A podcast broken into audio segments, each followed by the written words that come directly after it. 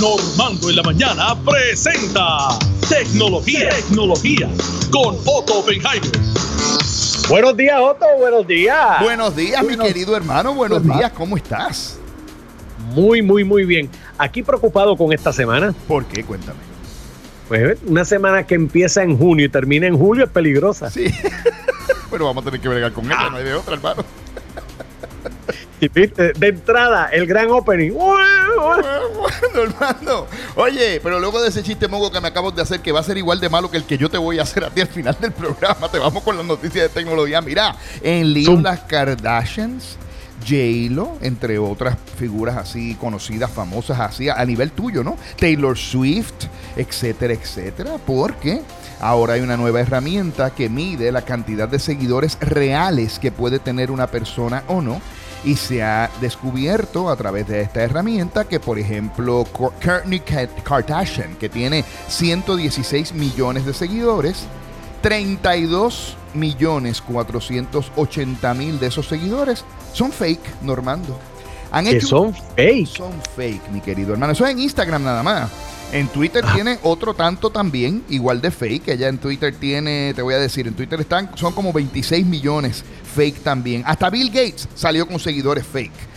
¿Y cómo son estos seguidores fake? ¿Se pueden comprar esas listas? ¿Cómo, funciona esto? Pues mira, lo que pasa es que algunas personalidades, y eso pasa también en Puerto Rico, han recurrido a, pues, a volumen. En vez de calidad de seguidores, cantidad de seguidores, ¿verdad? Entonces, pues, para muchas agencias de publicidad y otras compañías compran basado en la cantidad de gente que te sigue. Ah, mira, este tipo tiene un montón de seguidores, pues voy a comprar allá. Pero entonces ellos han descubierto que pueden comprar seguidores porque Rusia tiene unas, unas herramientas que tú puedes utilizar y de momento apareces con un millón de seguidores, ¿verdad? Lo que pasa es que esos seguidores son seguidores falsos que realmente no son del mercado local o no son del mercado al que el producto puede llegar.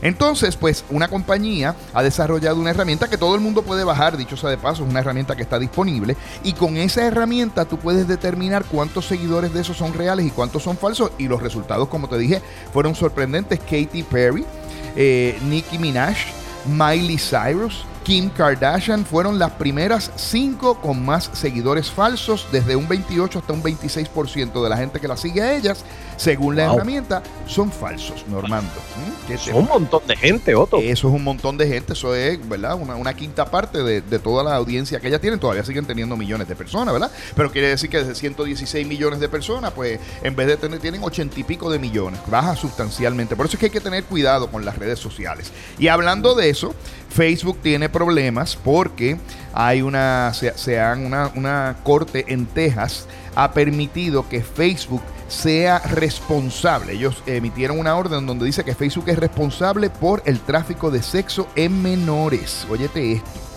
Dicen que Facebook, sí señor, dicen que Facebook no está tomando las medidas necesarias para poder eh, prohibir o regular o evitar que se recluten menores para lo que se llama tráfico sexual o tráfico de personas. Así que tremendo problema tiene Facebook, entonces eso abre demandas en todos los otros estados y Puerto Rico podría ser parte de eso, normal.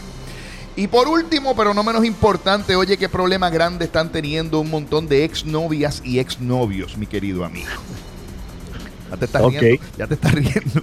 Oye, dejó. No me imagino por dónde va esto, va adelante. Oye, dejó al novio, dejó a la novia, a su pareja, y resulta que no desaparecen las fotos de las redes sociales. Peor aún, una vez al año te salen los famosos memories.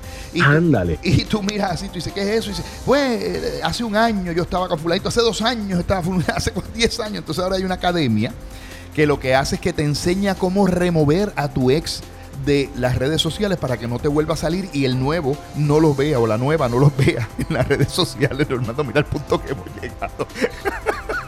Y es que resulta que tú sabes que estas cosas guardan las memorias de todo lo que te ha pasado. Y si tú tenías una ex. Exacto, pues va a estar ahí el resto de tu vida.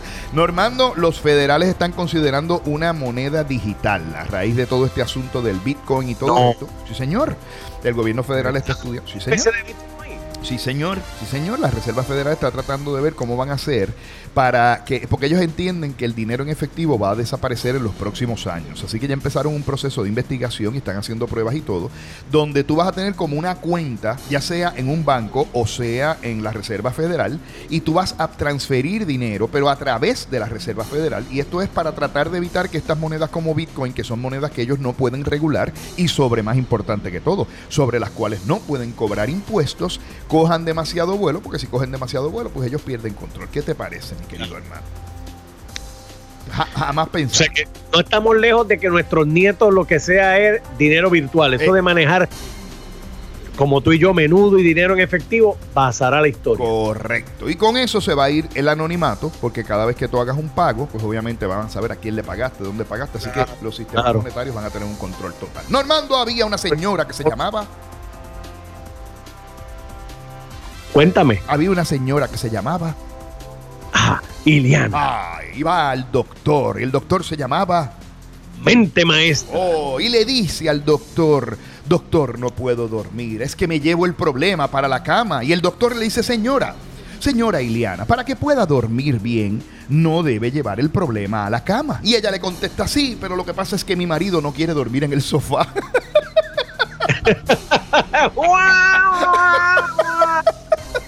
Cualquier parecido a la realidad es pura coincidencia. Nos vemos el miércoles, querido hermano. Te me cuido, un abrazo. Otto Oppenheimer lo puedes seguir a través de todas sus plataformas como Otto Tecnología. ¿Te quedó claro o mente maestra? Pues llévatelo.